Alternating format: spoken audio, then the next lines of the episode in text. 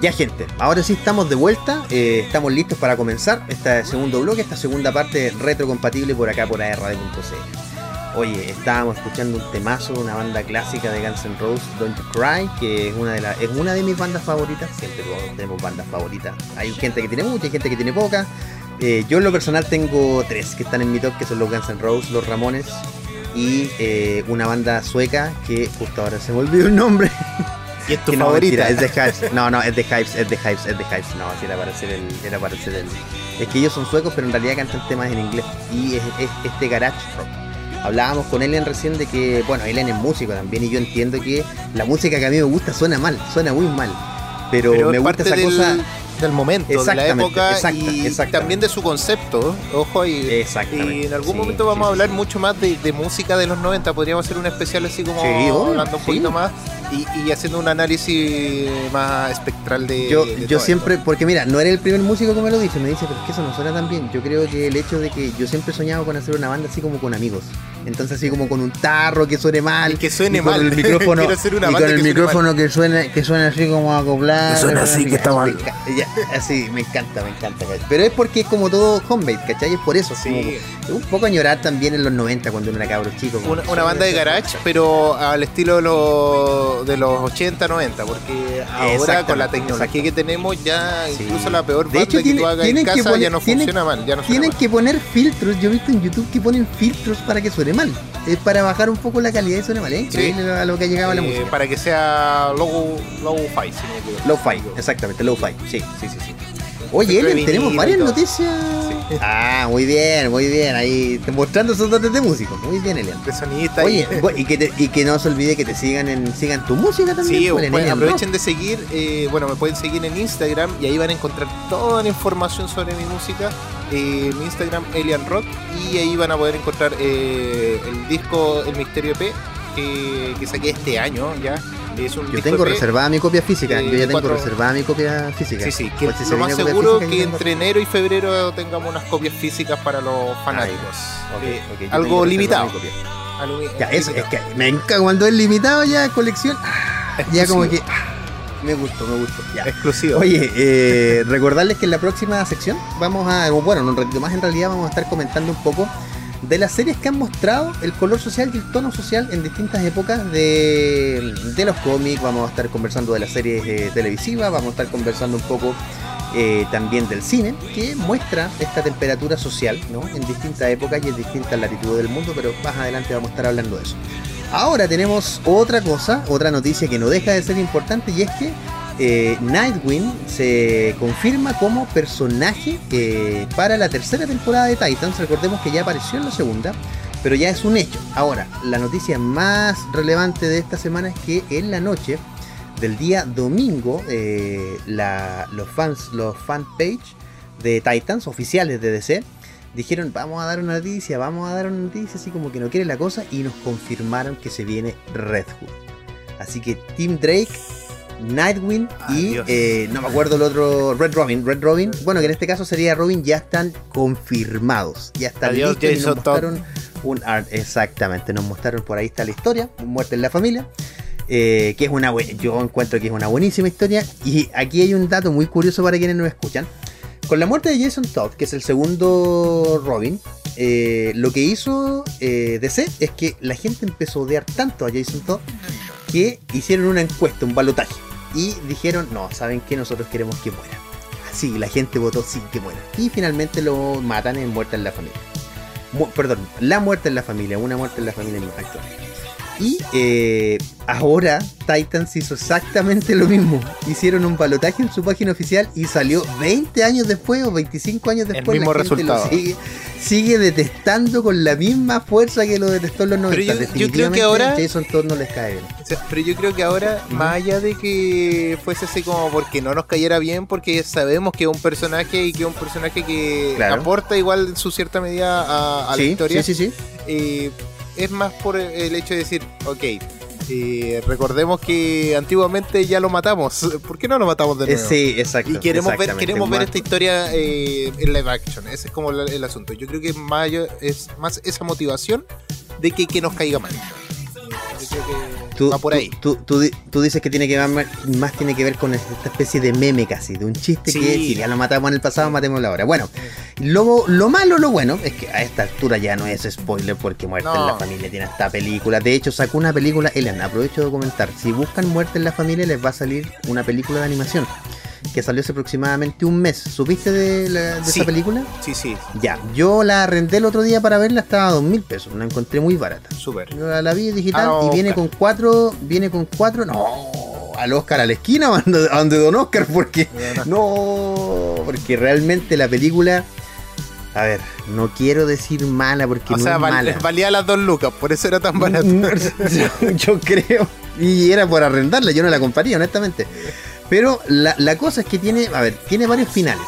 ¿Ya? Ya. Y es una. Es una. Es una cosa muy fumada porque. Independiente de los finales, el arte la tomaron de. A ver, ya hicieron muerte en la familia en, en DC la animación Sí, que sí. se llama Under the Red Hood. Ya bajo la Sí, capucha roja que es la identidad que toma eh, Jason Todd una vez que muere y lo reviven en las fosas de Lázaro de Ra's al Ghul. Ya ahí toma esta de, de venga. Otra Otra, vez vez, exactamente. Otra vez. Eh, y la verdad es que ahora lo que hicieron es. No quiero decir burlarse, pero es tomar el canon de las películas de animación. Mira, lo primero que hicieron es usar la misma animación de ese año, que fue el 2008-2007 que hicieron la película, porque no está nada mal el arte, pero, pero creo que pudieron haberla actualizado algo. Estamos hablando, pasaron 12 años ya. Exactamente. Y lo primero que sale en uno de los finales, y miren, realmente no, no sé si quieren saltarse esta parte porque les- los spoilers que les voy a dar no son spoilers, son spoilers de hace 20 años. Entonces no, no creo que sea así como les voy a arruinar la expectativa. No, de verdad, se los digo yo. Lo primero es que sale el Batman Surenar. El Batman Surenar es un Batman de baticolores, tal como suena. Baticolores porque se bati vuelve loco. No lo estoy inventando, no lo estoy creando ahora. Sí, creo que salía lo- el- salió una parte de los cómics, ¿o no? En algún momento. En Batman Rip de Alan Grant, sí, Sí, en sí. Batman Rip de Alan Grant, el pelado, pelado Grant. La cosa es que eh, Grant toma este personaje que viene de los 80, que es. A ver, Batman, para no volverse loco, recordemos que Bruno Díaz, Bruce Wayne, él tiene en su cabeza, tiene como capas. Aprendió con, en Batman Año 1 con los monjes tibetanos a tener capas. Por eso es que casi Bat- Batman es Batman, nada lo daña. Es el mejor ser humano o, eh, o en la cúspide de la evolución humana. Y él tiene capas. Y una de esas capas es Batman Surenar, que es un Batman hecho de parches, eh, un Batman hecho de colores. Cuando Batman muere, que al final no mueren, todos sabemos que lo mata, o sea, lo viaja en el tiempo con uno de los rayos Omega de Darkseid, Sí. una cosa. e- Eso es más loco que en sí mismo que lo explicamos la semana pasada, si no me equivoco. Exactamente, exactamente. Y bueno, Batman Surenar es un- eh, aparece en uno de los finales y no tiene ningún sentido. No sé por qué aparece, no tiene nada que ver con la saga, es muy estúpido. Segundo, Jason Todd se transforma en Hatch. Hatch es un tipo que estaba con una. que de hecho en la película Sí, salió el sí. año pasado, creo. Es un tipo que se, que se amarra porque tiene una. piensa que tiene la cara quemada y todo, al finalmente no. Y no tiene nada el que ver. acertijo. Jason Todd. Exactamente, exacto. Y Jason Todd jamás, jamás ha sido Batman Hatch. Eh, hay un momento en el que también se enamora de. de. Batichica, eh, Bárbara Gordon, exactamente, Bárbara Gordon. En el canon a él le gustaba, pero nunca llegan a enamorarse. Quien tiene una relación formal con ella es Nightwing. En este caso Claro. es el primer Robin. Pero nunca tiene con ella. Que entonces hay, hay unos finales, y mire, no les quiero contar más porque probablemente lo pueden encontrar en YouTube. Les voy a dar más la lata y realmente no, no vale la pena. Véanla en YouTube, eh, vean los finales ana- analizados, pero realmente es una película mala. Sí, Pero esperemos que eh, la adaptación de Titans no sea así de mala. Sí, y que por sí, el camino. Que, que va, está haciendo una buena Lo- pega. Eh, exacto. yo- Lo que pasa, para, para terminar el comentario nomás, es que si se sigue a los cómics sin ser literal, sino que si sigue un poco la historia, podría terminar bien. Mientras no siga la historia de la, de la película, yo creo que va a andar todo bien. Sí, no. Yo, fe. yo creo que, que va a ir más por los cómics, porque han estado como siguiendo más esa, esa línea. Y, Esa línea, sí. Y está bastante bien. o sea, tratan de, de adaptar bastante bien esa oscuridad de Batman. Que, Exacto. Sin exacto. estar Batman eh, en sí. Tenemos, hemos tenido a Bruno Díaz. Sí, ah, ah, exactamente, te iba a decir lo mismo, a Bruno Díaz, sí, sí, sí, sí. Pero bueno, continuando con estas noticias, bueno, Eclipso y Shade eh, serían los nuevos villanos de, villanos de esta serie Stargate. Eh, Sí. Tú la has visto, yo no la he visto completa. eh, Todavía no de- la posibilidad de verla eh, completa. Sí, sí, yo la voy a, la voy a terminar, pero Ujú. yo personalmente, a mí los primeros capítulos como que me dejaron mucho que desear en cuanto a historia. No efectos especiales, porque se ve como si estuvierais viendo una película. Eso es la verdad. bueno, para tal como dice Elian, y lamentablemente voy a tener que bajarle pero el avión así, aunque yo no quiera, porque de verdad que, lo que no es lo que quiero. La producción, tal como dices tú, Elian, es muy buena. Lamentablemente ahora la producción pasó a manos del CW Universe o del canal CW. Mm. Eh, y estoy aterrado porque de verdad considero que la producción es muy buena. De verdad. Entonces tengo mucho miedo de que terminemos viendo efectos porque recordemos que bajan eh, los costos, o sea, perdón, bajan la inversión en el capítulo porque es un canal más pequeño. Ya antes se encargaba directamente Warner de esto. Eh, y es una serie que en lo personal, eh, tal como tú dices, está súper bien, no te enganchó. A mí, si bien no me enganchó desde el principio, tampoco tengo que ser muy honesto, en la mitad me agarró, me subió y me tiró para adelante. O para arriba, porque los dos, mira, la lo primero que a mí me encantó es que en este universo la Liga de la Justicia no existe. Existió la Sociedad de la Justicia, ¿ya? Y para empezar hay una batería, o sea, Stargirl tiene una batería de linterna verde de Alan Scott, no del linterna verde, no de, de Hal Jordan. Eh, Reiner ni de Hal Jordan, tiene una de Alan Scott. Además, eh, se hace una especie de nueva sociedad de la justicia con Stargirl de, de, centro. Y exacto, y a mí me parece que exploren eso de que no exista sociedad de la justicia, perdón, que no exista Liga de la Justicia, sino que haya existido la sociedad de la justicia, me parece excelente, porque eso le quita el protagonista, le quita el protagonismo a Superman, a Batman ya a Wonder Woman, a Aquaman, no sé, a, todos esos de los que son principales. exactamente, que son demasiado potentes. En cambio aquí tiene superhéroes con sin poderes, otro con poderes medianos, pero lo único que me dejó, mira, yo tengo que hacer un comentario, lo único que a mí me encantó es que salió el casco del Doctor Fate y creo que es el personaje más desaprovechado de la historia de, por DDC. Yo creo, imagínate que el espectro, mira, entre el espectro y el Doctor Fate son básicamente el Doctor Strange, la contraposición del Doctor Strange de Marvel y el Doctor, tú ya viste lo que puede hacer el Doctor Strange. Entonces es, una posibilidad muy interesante también. Perdida. De hecho, en series como Young Justice se muestra un poquito lo que es eh, este, este, casco y todo lo que puede hacer este personaje en realidad es como muy, tú dices, es muy loco y eh, loco como en los efectos especiales que sí, sí, Lo, sí, sí, sí, y todo lo que puede lograr hacer como superhéroe es increíble. Aparte que es como que esta, yo no me voy a meter todavía porque estos no son como problemas míos, no son problemas como que tan, no, soy tan terrenal como para meterme en estos y que, y que, de hecho, si tú lo miras, lo que dice un poco el Doctor Strange. El Doctor Strange se mete solo cuando ya la realidad en general está peligrando. pero él se encarga de la magia. Claro. Eh, como de ese Claro. Y es, bastante interesante por ver esto. Y yo espero también que, que CW pueda tomar este esta serie y no bajarle tanto la calidad. Pero yo creo que se pasó a manos de ellos probablemente porque no tuvo el furor o que, que, tenía que haber tenido en, un principio. Sí, sí, sí. Sí, lamentablemente lo único que la, que la joden eh, o que la embarran o como tú quieras, llamar, quieras llamarle es que todavía no se toman los mercados externos en serio. Piensan que el home office o la taquilla de Estados Unidos es la que marca tendencia. Y no es así. Hoy día tú tienes a los fanáticos esperando que salga el capítulo, lamentablemente, de forma pirata, porque no lo pueden ver de forma legal. Yo pagaría para ver de forma legal. Y no, y, no es que yo quiera pagar algo caro, pero pagaría si fueran 3 mil, 4 mil pesos para ver de manera legal. Pero no existe la posibilidad. Entonces tienes que bajarte lamentablemente el capítulo de forma pirata. Y ahí van perdiendo, que porque después llega de forma legal a Latinoamérica y son como, no sé, pues tres meses después. ¿Quién ve tres meses hoy día? Si tú, si tú quieres ver un capítulo hoy día y sabes que está todo el mundo comentando en Twitter, en, Facebook, donde sea, ¿quién, o en, Instagram, ¿quién va a esperar? Te comen los dedos por verlo en otro lado. Exactamente, es absolutamente irreal. Pero bueno, en fin, esperemos que mejore. Oye, Elian, tú también estás comentando de los Tiny Toons. Están por llegar a HBO Max, el reboot. Mira, un reboot nuevamente. Eh, estamos, bueno, este, esto es distinto a lo que está pasando con Pinky Cerebro y Animaniacs. Eh, que eso, más allá de un reboot, son como un remake, una cosa así, pero como continuando, digámoslo de alguna forma. Y aquí no es como una historia que, que tengan tanta sí, sí, te entiendo, que tenga sí, tanta continuación. La, sí. la podéis ver un capítulo y después veis 10 capítulos más tarde y va a seguir siendo lo mismo, por decirlo así. Es entretenido.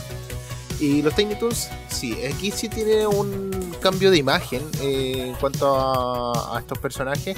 Y bueno, o sea, se viene para HBO Max y Cartoon Network, si no me, si no me Cartoon Network, ahí sí. Y bueno, todo lo que está de la mano de, de este director, se me acaba de olvidar el nombre, eh, que era el mismo director de Jurassic Park, lo dijimos delante. Ya, Ah, sí, sí, eh. sí, sí, sí, lo voy a buscar yo aquí por dentro. Sí, entonces eh, ya viene, del, viene para esto, ya se vio la primera imagen y se viene, bueno, para estos personajes de Looney Tunes, eh, versión eh, adolescente, Yo, si no me yo, equivoco. sí, yo, yo me acuerdo que a mí Looney Tunes era, me gustaba porque eran, eran como muy locos, lo- o sea, perdón, los Tiny Toons, Sí, los Tiny Toons eran como muy locos, eran muy rayados. Me acuerdo que salía en la historia de Pinky Cerebro salía un personaje que era de los Tiny Toons que lo intentaba matar.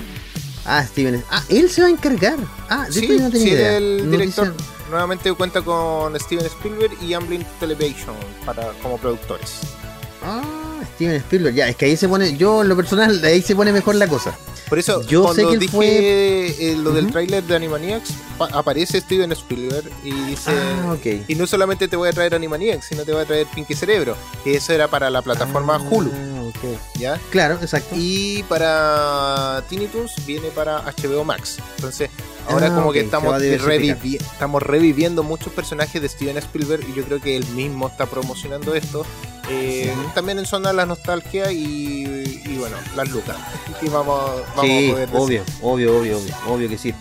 Oye, eh, avanzando un poquito en la trama, Alien, y para no atrasarnos tanto, les comentamos también que eh, de Mandalorian lo van a pasar por el cable ahora, por, eh, por alguno de televisión de que tiene, que tiene relación con Disney. Recordemos que hay un conglomerado Disney, lo más probable es que sea por Fox. Pero esto tiene una razón bien sencilla, y es que ya se estrenó de Mandalorian por eh, Disney, Disney Plus. Plus. La- Así que ahora, eh, exacto, la segunda temporada. Así que aguántense los que puedan porque Disney Plus llega el 14, llegan poquitos días más. Así que va a estar disponible para que lo veamos en cuánto, ¿Diciembre? unos 14 días más. No, no, que no, No, si llega ahora el 14 de noviembre. Sí, sí, noviembre, sí. Así que esperen. Yo, yo voy a esperar de ver de la manera más legal posible. Primero porque es como, primero porque es cómodo. Segundo porque le puedes cambiar el idioma y no tienes que estar bajando nada ni subtítulos. Y yo casi siempre veo, si es un buen episodio, lo veo en español y en inglés para ver las diferencias. De puro, de puro intruso que soy, no. O incluso, o incluso a, sí. mí me ha pasado que de repente yo pongo en español y pongo los subtítulos para saber En inglés tan- o en tan- español, sí, a veces sí. qué tan distinto suena la. Exactamente, la yo sí también he hecho ese experimento. Sí. Así que eso, en otra de las noticias que le tenemos es que se terminó la, el fin de la grabación de Uncharted. Recordemos que Otro nuestro videojuego pasado a Otro pantalla grande. Exactamente. Recordemos que nuestro Spider-Man Tom Holland es quien eh, es, es- es esta nueva encarnación del personaje de Nathan Drake, creo que se llama, de Uncharted. A mí en lo personal yo no soy fan de la saga. que yo, a ver, tú he tenido PSP y Play- PlayStation Vita y jugué hartos juegos, pero la verdad es que siendo bien honesto no soy el mejor para decirlo. O sea, es que yo soy fan de PlayStation, no, no soy tan No, mira, fan. Mi hermano que es fan de PlayStation Ya, y ya, jugó esta saga, bueno, a él le encanta. Mi hermano, un saludo a él, Ya, Juan ok. Torres, eh, maquillador profesional, para que lo puedan seguir, buscar, Juan Torres Makeup. Ujú. Aprovecho el dato. Y El dato. él juega, eh, ha jugado esta, esta saga y bueno, le encanta. Una, me ha dicho que es una de las mejores sagas que ha jugado de, de este, este estilo, como de aventura. Y, y viene de un buen estudio, Naughty Dog es Sí. quien hizo- es quien, eh, quienes siguieron, bueno, quienes crearon, valga la redundancia, la primera parte buena de la historia. de Crash. Sí. Tiene una Yo buena jugué, historia ¿la película detrás. dices tú o, o en La- general el- el- la saga? el- la saga de, de juego. Ah, tiene una buena historia. Entonces, aquí, bueno, Tom Holland eh, va a ser la versión joven. Entonces no la vamos, no lo vamos a ver en toda la película. Ojo ahí, que en la versión Ah, grande, si no me equivoco, es Mark eh, Wal- Wahlberg, eh, que Ya. trabajaba en Transformers. Eh, bueno, Ah, ya, sí lo vi con el actor, sí, sí, el actor Sí, sí. principal de... Sí, sí, sí. De las últimas sagas Sí. que, que Yo, yo la verdad es que jugué en el DPS Vita, el de Golden Abyss. Ya. El Uncharted de Golden Abyss y me gustó harto. Sin, eso es lo que te quería decir. Sin ser fan de la saga, fue un juego. Aparte que la gráfica para hacer una en ese tiempo, 2012, eh, 50 estaba bien. Era muy Y- buena. Y, y es como, que, bueno, sí. es como un, casi un símil de lo que es eh, Lara Croft, más o menos. entonces, Exactamente, de, exactamente. De Tomb Raider. Entonces, eh, La sí, única diferencia es que es que tiene, en el, por lo menos en el juego, tiene más historia. Eh, Sí. Me refiero, se desarrolla más la historia, más RPG. No sé cómo lo harán en el cine, cómo lo irán a adaptar. Esperemos que lo adapten de esa, yo de creo que esa lo van a adaptar manera. bien dentro de Con todo. más contenido, Aparte con que tenemos, tienen buenos actores que lo van a representar y bueno, Tom Holland yo confío en él como su forma actoral, no solamente como Spider-Man, yo lo he visto en otras películas y de verdad que eh, es un gran actor, eh, tiene mucho que entregar todavía. Así que nos queda ya un poquito. Un cachito. Un cachito. Mira, la, noticia que yo quería mencionar, antes de eso, antes de eso, para que no nos quedemos con esto, es que Oscar Isaac eh, va a protagonizar o va a ser Moon Knight. Ya yo, aquí en la pauta cuando lo pusimos, eh, era un. Era un ah, no era un hecho confirmado, pero ya se confirmó hace, hace algunas horas por parte de él. Recordemos que él, Oscar Isaac, fue quien hizo ese lamentable, paupérrimo, vergonzoso y yo lo podría tildar de hasta asqueroso, pusilánime y todo lo que ustedes quieran. Apocalipsis. Eh, Apocalipsis, Apocalipsis. Sí, la verdad es que no puedo entender como un personaje que se presenta en los cómics cuatro veces más grande y un, con un pero musculado total, con no sé, con todos los esteroides del mundo, lo presentan con un tipo más bajo, casi del mismo tamaño que el resto del cast. No me. Y más chico todavía. No lo entiendo. Y casi más chico, sí, de verdad. Creo que fue. Mira, creo que esa película no fue tan mala, honestamente. Bueno, sí, eh, lo que quiero decir es que no es tan. Sí, sí, eso, sí, no quiero ser tan cruel con la película. Tuvo, por ejemplo, me gustó la versión joven de Tormenta, me encantó. Sí. Me encantó la versión joven de Ángel cuando pasa a ser Arcángel y uno de los jinetes del apocalipsis. Me parece espectacular. Pero el final es. A ver, el final es lo mejor, en la batalla final, valga la redundancia, donde más se ven los efectos. Pero no, no, lamentablemente. como que deja mucho que decir. No dio. Sí, así que esperemos que para ahora tengamos. Espero callarme, o sea, espero que me calle su actuación. Así, una película, o sea, una serie excelente y me digan, no, aquí está, aquí está The Moon Knight. Pero esperemos que esta, esta serie, ¿cierto? Si no me equivoco. Eh, sí, es una serie, sí, de Disney va a Disney Plus. Va a estar dentro del UCM, digamos. Sea, sea bastante buena. Yo lo conocí a través de un videojuego de celular a este personaje y después investigué más sobre este personaje eh, de los Ah, Moon Knight. Ah, ok, ok. Sí, sí, sí. sí. Eh, que él no es muy conocido, esa es la verdad. Entonces, ustedes lo van a encontrar y después van a empezar a buscar lo que pasa es que lo que Sí, lo que pasa es que es conocido en qué sentido. Es un villano, es un antihéroe recurrente, pero no es protagonista nunca. Tiene muy pocas apariciones de protagonista. Entonces uno se queda siempre con el protagonista, casi siempre. Y nunca ha sido muy protagonista. Y tiene, tiene sus villanos propios, sí. Tiene algunas cosas bastante interesantes. Es un personaje con el muy interesante. con el Taskmaster es con quien más se agarra. Ahí. Sí. Sí, que va a salir en la película de. Eh, ¿Cómo se llama? Black Widow. Natasha Romanoff, exactamente, Black Widow. Sí. Ahora sí, Elian, vámonos a la canción, se la dejo usted. Sorpréndanos Nos vamos con, este temazo de Red Hot Chili Peppers.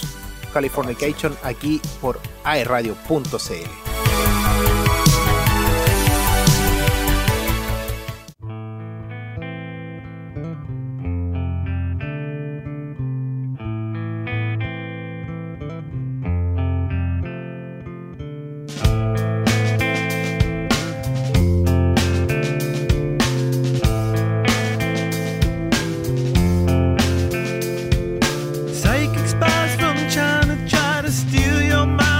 station. A little girls from Sweden dream of silver screen quotation. And if you want.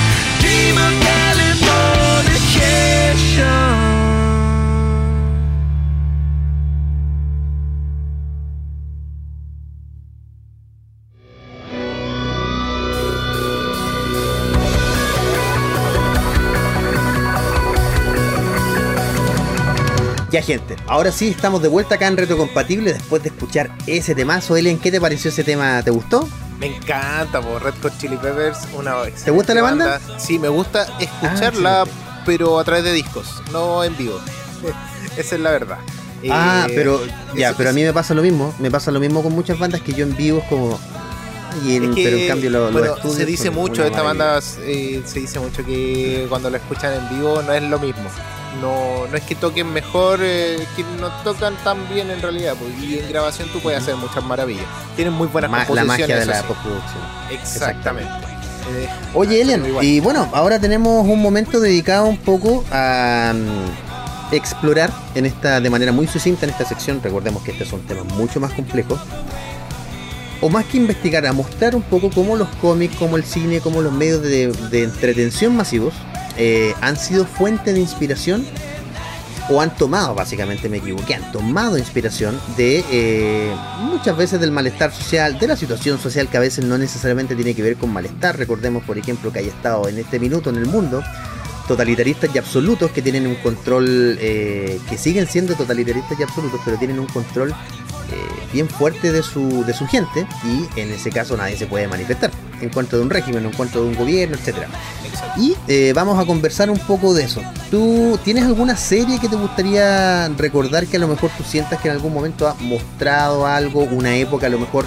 eh, recordemos que Chile en algún momento eh, vivió un gobierno de facto, un golpe militar, y en ese tiempo la, la vida de la gente siguió, ¿no? Eh, Tenía como que todo, seguir de con- alguna forma. Exactamente, con algunas restricciones. Exacto. Para poner en contexto decía eso. Así que ahora sí, Ellen, ¿qué- ¿cuál es alguna, O sea, alguna serie? que y bueno, y, en esta época nosotros, si bien no estamos viviendo en esa época de dicta- dictadura, sí estamos en época de, bueno, el año pasado fue de estallido social, ahora se mantiene un poquito todo este tipo de, de- de manifestaciones de, de la gente, del pueblo, entonces eh, ahora estamos en esa etapa, ¿ya? Y bueno, hace un par de semanas ya vivimos eh, este plebiscito y a raíz de esto también queremos conversar un poquito más eh, sobre todo lo que, que viene la parte social. Y hay una serie que es chilena, que muchos la vimos, yo no la vi completa porque en realidad después ya le perdí un poquito el, el- el hilo, ¿El pero hilo? no porque no me, no me gustará, que era Los 80. Una serie serie, muy, bon- muy muy buena, bonita, muy bonita. eh, bonita en todo sentido, pero también mostrando una realidad. Y también cómo en una familia se puede eh, dividir eh, en ciertos aspectos. Porque, bueno, ya esto ya no es spoiler. Vemos a que la, a que la hija mayor, a la que es universitaria, está con respecto con todo el área comunista, man- las manifestaciones dentro de todo.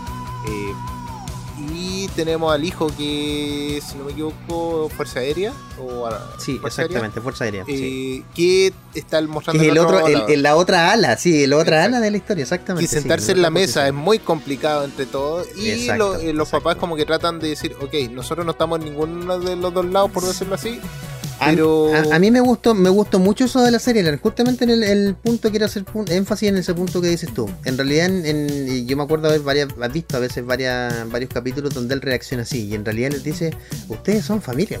Que mucho, a ver, que él, él no, él tiene una posición política, en un momento la dice, la demuestra, Sí. él no, no, no, no está abogando por eso, sino que lo que dice, se supone que la familia tiene que ser un refugio donde tú te sientas cómodo de poder expresar cualquier opinión, independientemente que yo considere que está errada o que no me. Hay gente que es, que anárquica, que no le interesa, que no es que no, que, que se tiren para un lado o para otro.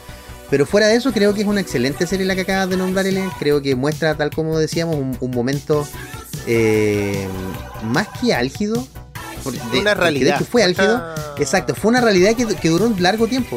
Que, que eso, Sí. eso es lo, eso es lo, lo- no sé si malo o bueno. Eh, a mí a veces me cuesta tener una opinión porque yo siempre creo que lo mencionamos con unos amigos. Yo nací en democracia, entonces yo soy como hijo de la libertad. Pero mí, o de la democracia, mí mí como igual. yo no. Claro, claro, pero entiendo también que fue que fueron tiempos duros para mucha gente. Eh, y también creo, Elian, que hay otra, hay, hay otra saliendo un poco de la política, digamos, sal- sal- Ujú. saliendo un poco de ahí. También hay otras cuestiones sociales que tienen que ver a veces con la desigualdad y la pobreza. Ya recordamos a quienes nos escuchan que muchas veces la desigualdad y la pobreza tiene que ver, es multifactorial. Tiene que ver con una cosa de recursos de tu familia anterior, de tu, de tu ancestro, más directos, tiene que ver con una posición social, tiene que ver con un apellido, tiene que ver con el lugar donde elegiste, o sea, donde te tocó, perdón, vivir. Recordemos que nadie elige dónde nacer, ojalá fuese así, fuese posible. Eh, y una de esas series que demuestra mucho esto es El Reemplazante. Ya, una serie que fue de canal eh, de TVN, una serie, una producción nacional, que si bien al principio empezó muy, muy por debajo del radar de muchos, con el Como tiempo fue, se, exactamente, se fue convirtiendo casi, casi diría yo, en una serie de culto. Y hoy día está disponible en Netflix, ustedes la pueden encontrar. Es una serie que muestra mucho la realidad de eh, cómo hay lugares que están marginados, con gente que no quiere estar marginada, pero finalmente el sistema que se construye, con o sin querer, eh, a, eso es lo que me refiero yo, que a veces es mu- es multifactorial. No sé si alguien tiene, tiene la, la- Alguien pudiese tener la osadía de culpar a alguien. Creo, creo que a veces es multifactorial. Pero en fin, muestra una realidad que es muy dura. Eh, muestra embarazos adolescentes, muestra una sexualidad precaria eh, para gente que no siempre tiene acceso a una educación mejor y por lo tanto hay un montón de cosas que desconocen. Y creo que esta serie la, muestra, la mostró y hoy día nos sigue mostrando en Netflix de una manera muy simple, porque son adolescentes actuando de adolescentes. Recordemos que los actores en ese tiempo no eran personas mayores, estaban recién saliendo, algunos del liceo, me acuerdo que contrataron, Era, era eh, según muy... lo que contaron los productores, otros muy de la reciente universidad para recién ellos saliendo. todo. Exactamente, habían vivido mucho de eso, vivido mucho de eso. Y eso en la, eso en la televisión chilena se replica harto. Tenemos series también, o sea, tenemos películas, por ejemplo, me acuerdo ahora puntualmente de Tony Manero.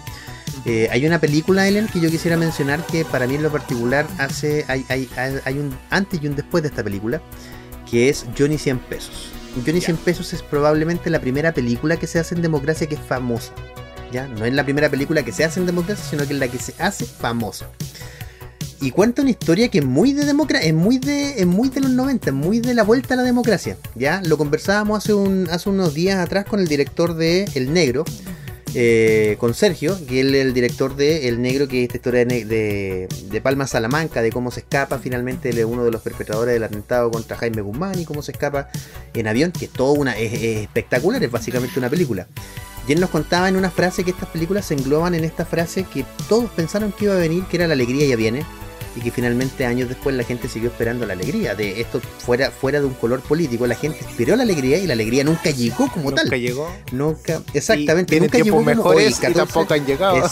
Exactamente, exactamente. Entonces son, ahí tú tienes que, eh, hay promesas y hay cosas que yo creo que parten, Elian, el- esto es una opinión muy personal, creo que parten de muy buenas intenciones. Pero de buenas intenciones está plagado el camino al infierno. Y básicamente lo que queremos decir ahí es que no puedes solo vivir de buenas intenciones, tienes que eh, materializarlas en algún momento.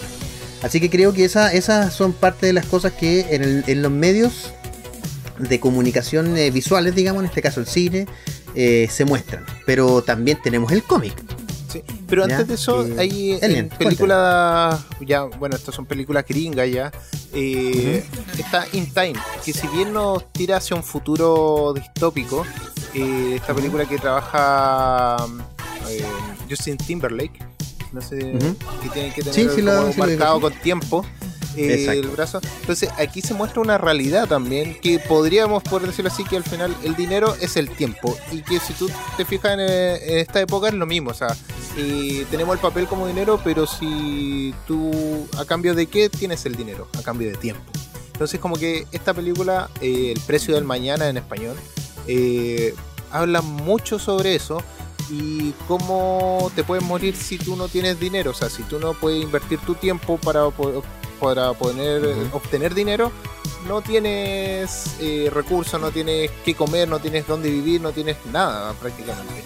Y que el Eh, final, el final en disculpa de esa película es un plot twist, pero tremendo. A mí me encanta esa película, la considero No, muy es una de las mejores películas que he visto con respecto a este tipo de temas. Y aparte Exacto. que eh, es como que tienes eh, lugares donde donde está el más pobre, está la educación, como el estatus medio y el estatus educado, claro. y, el- y el otro que es el estatus alto. Y que ahí es eh, otra cosa. Y que se vive una realidad muy. eh, Bueno, ese es un paralelo. Muy lo distinta que- en, en lo- en los niveles, claro. Sí, pero es un paralelo a la realidad también, a lo que nosotros vivimos Sí. como sociedades, Sí, eh, no solamente aquí como en Chile, sino que en, en general en el mundo, que se ven este tipo de separaciones, de segregación eh, social por distintos, por la cantidad de dinero que tienes. Entonces, eh, creo que es una muy buena película para poder analizar y poder ver todo este aspecto social. Otra película que a mí me gusta mucho, que es del 98, eh, que trabaja este conflictivo Edward Norton, es American Story X. X. Peliculaza. Se la recomiendo. Es Una, una, sí, película muy fuerte, no es para menores de, de 16, Yo yo, diría que creo. de 18, o de, sí, de 16, Sí, 18, sí, 18 sí, años. una película Ya. bastante fuerte. Es muy fuerte, pero es muy buena. Es demasiado buena porque habla sobre un eh, bueno un estadounidense que es nazi y que bueno que, que hay, hay un conflicto dentro de todo. Ya, entonces para que la puedan seguir eh, seguir. No quiero contar más porque en realidad la película es muy buena como para poder contar tanto detalle. Y- Siendo un tan conflictivo de Norton. Exacto. Y para finalizar, que esto lo vamos a unir con los cómics. Está V de Vendetta. O V de Venganza. Venganza. V for Sí, de Vendetta, exactamente. esta- esta es una película- de. Adaptada a, del cómic. Así que, Ujú. o, o novela gráfica. eh, así que ahí te, te doy el pase y. Sí, sí, sí, sí. a mí en lo particular, a mí en lo particular la película, siendo bien honesto, no sé si a ti te gustó. Sí, sí. No es mala, no es No mala, pero a mí no, no, me gustó mucho. no. Creo, creo que en este caso el cómic es superior. Creo, sin Eh, ser puritano del cómic, yo, yo creyendo en las adaptaciones, creo que la, la- la novela original es mucho mejor. Elian, y un poco como lo que tú decías, eh, aquí tengo algunos tomos que, que tomé de ejemplo. Eh, tú hablabas de la segregación social. Hoy día tenemos una, una situación muy particular en Estados Unidos específicamente. Sabemos que en todo el mundo hay racismo, no de racismo a varios niveles. Eh, endémico, eh, racismo de color, racismo por raza, etcétera. Y una de las, uno de los esfuerzos por pelear contra esto fue un cómic, bueno, una saga de cómics, son, son cuatro tomos, que sacó, lo voy a acercar a la cámara ahí, que sacó DC con Milestone, que es eh, la saga, perdón, ahí sí, la saga del universo Milestone, que era un universo que se, que se realiza en Dakota, un universo de héroes que se realiza en Dakota, que son personajes llenos de colores, y acá en la portada la ocupa eh, Hardware, que es ese personaje que está ahí, y la ocupa Steel, que es, en este caso era el 95, el año 95, y este era el, super, el primer Superman negro oficial, el primer Superman de color. Exacto. Eh, cuando en la saga del reinado de los Supermanes él muere, John Henry Iron toma y se hace una armadura en honor al, al Superman caído. Y él lo hacía, y él en un momento del cómic original. Es, bastante bonito lo que él dice, porque él dice, yo no creo que Superman represente un color, yo creo que Superman solo representa la esperanza y yo no soy Superman. Yo simplemente quiero usar su logo acá en, en memoria del hombre que, que se inmoló por la ciudad, que aparte yo uno de los pocos cómics con los que yo lloraba, es hermosa la muerte de Superman. Pero eh, también tenemos otro cómic que es una. Yo tomé específicamente este porque es un tomo que me costó encontrar, pero lo compré con harto cariño y lo, y lo busqué harto. Eh, es una historia espectacular. Es una historia básicamente espectacular y eh, viene de unos héroes que nacieron desde la diferencia. Y estos son los X-Men. Los X-Men nacen eh, para mostrar la diferencia racial. Recordemos que se hace un símil con que ellos son mutantes. eh, dentro de los mutantes hay varias personas de colores, de varias etnias. Pero elegí particularmente este Uncanny X-Men, que son días del futuro pasado, porque llega un momento en que la humanidad no odia a los X-Men por el color, no odia a los X-Men por su origen, eh, racial o no importa de dónde vengan, recordemos que X-Men hay muchísimos, sino que los odia por ser diferentes, simplemente, no hay ninguna razón. Y este cómic de alguna manera se adaptó en la película que tenemos, que en donde Bolivar Trask, uno de los personajes eh, también principales de este cómic, eh, es finalmente quien decide que el futuro de, lo- de los, de la humanidad ya no son los X-Men, no son los mutantes. Y es una historia muy fuerte. Los colores no me gustan tanto, la verdad, se nota que es muy ochentero. Pero es una historia que Pero es más que notable, más que notable. Y yo la recomiendo muy para buena que para poder eh, leerla y poder, bueno, seguirla de alguna forma en, en las Sí, tiene continuaciones. Sí, sí, sí, sí. Y la película está muy bien además. Sí, Y lo último que quiero mostrarles, que es la tercera parte de lo, de lo que les quería mostrar, es que siempre todo tiene que ver con Batman, evidentemente, todo el universo, todo. Y este es uno de los cómics más raros que. Es uno de los cómics más raros que yo he leído, en lo particular. ¿ya? Año no el 100. mejor, sino que el más raro. Año 100, exactamente, ahí lo tenemos en portada. Año 100 nos muestra un futuro distópico. eh, donde todo está controlado, recordemos que en este caso China va para allá y nos muestra que la temperatura social ha bajado. No hay una temperatura social fuerte, no hay reclamos, no hay nada, pero es porque la sociedad tiene placebos. ¿Qué significa eso? Que la sociedad tiene eh, formas en las, que, en las que ser acallada de manera placentera, ¿ya? No, no de manera molesta, no le pegan a nadie, no, no, no abusan de nadie. Y en este contexto sale un Superman, si ustedes lo pueden ver, o sea, perdón, un Batman, Batman. si ustedes lo pueden ver ahí, está agachado casi deforme, roto, y nadie sabe, ni siquiera el hijo o el nieto del teniente Gordon, del capitán Gordon, si es el verdadero Batman o si es uno nuevo. Nadie está seguro, nadie lo sabe, y el cómic no se encarga de explicártelo. Eso es lo más divertido, yo no te estoy haciendo ningún spoiler. El cómic no se encarga de explicarte nada. Es un súper buen cómic y acá se puede ver, Elian, que a veces la gente, aunque parezca raro en estos tiempos, a veces la gente privilegia ser protegida eh, bajo un control absoluto. Y creo que muestra una parte de la sociedad que también está muy invisibilizada, que tiene que ver con estas personas que prefieren el control absoluto eh, a cambio de seguridad, que es un tema que a lo mejor yo creo que nos va a dar para conversar harto más en algún otro capítulo. Sí, Pero que lo es muy, muy interesante Lo también. que pasa también en la película de Capitán América 2, si no me equivoco. Exactamente, con el proyecto Insight. Exacto. Entonces, bueno, ahí tenemos como varias referencias donde poder decir, oye, Sí. o sea, un análisis de lo que puede estar pasando en la realidad, pero a través de la fantasía y de la ciencia ficción. Exactamente. Y, Y hay mucho bueno, que nos quedó fuera, ojo, en honor al tiempo Sí, lamentablemente, pero Nos quedó fuera y un montón de cosas. Yo creo que la otra semana podríamos conversar con respecto a esto mismo, pero enfocarnos a otra área. Eh, estábamos hablando sobre la música y podríamos enfocarlo bastante bien. Exactamente. Eh, y lo que nos queda también. Elian, antes de que se nos olvide, disculpa, quiero hacer un, un paréntesis. En las próximas semanas vamos a estar haciendo especiales con en torno a algunos héroes que nos han marcado en diferentes etapas también. Ya, eso Sí. se lo adelanto porque van a haber especiales, los vamos a estar como siempre anunciando en nuestras redes sociales personales y también en las redes sociales de AE Radio. Nos puedes encontrar ahí en Instagram como AE Radio, en Twitter como AE en bajo radio y en el Facebook también se está reactivando, así que búscanos ahí también como AE Radio. Así es. Y bueno, hemos llegado al final de nuestro programa y aprovecha de despedirte. Fefe, eh, de decirle hola Sí. a tu fan o chao a tu fan. Gracias. No, yo no, te- yo no tengo fans, solo tengo gente que me sigue que a quien, a quien quiero. Así que si quieren pueden seguirme. Como les decía al principio del programa, voy a estar subiendo varios análisis de comic reviews. No esperen que sea algo como YouTube porque es algo totalmente homemade. eh, pero lo hago con harto cariño para, para documentar la- las sagas que tengo. Así que síganme en Fefe con F, arroba Fefe con F. Me pueden buscar en cualquier red social. Así que yo me despido. Gracias por estar con nosotros. No te olvides que la próxima semana estamos sin falta acá en aerradio.cl. Y bueno, yo me despido, soy Elian y pueden seguirme en mis redes sociales como Elian Rock y recuerden poder seguir la música que estoy lanzando eh, en todo este tiempo.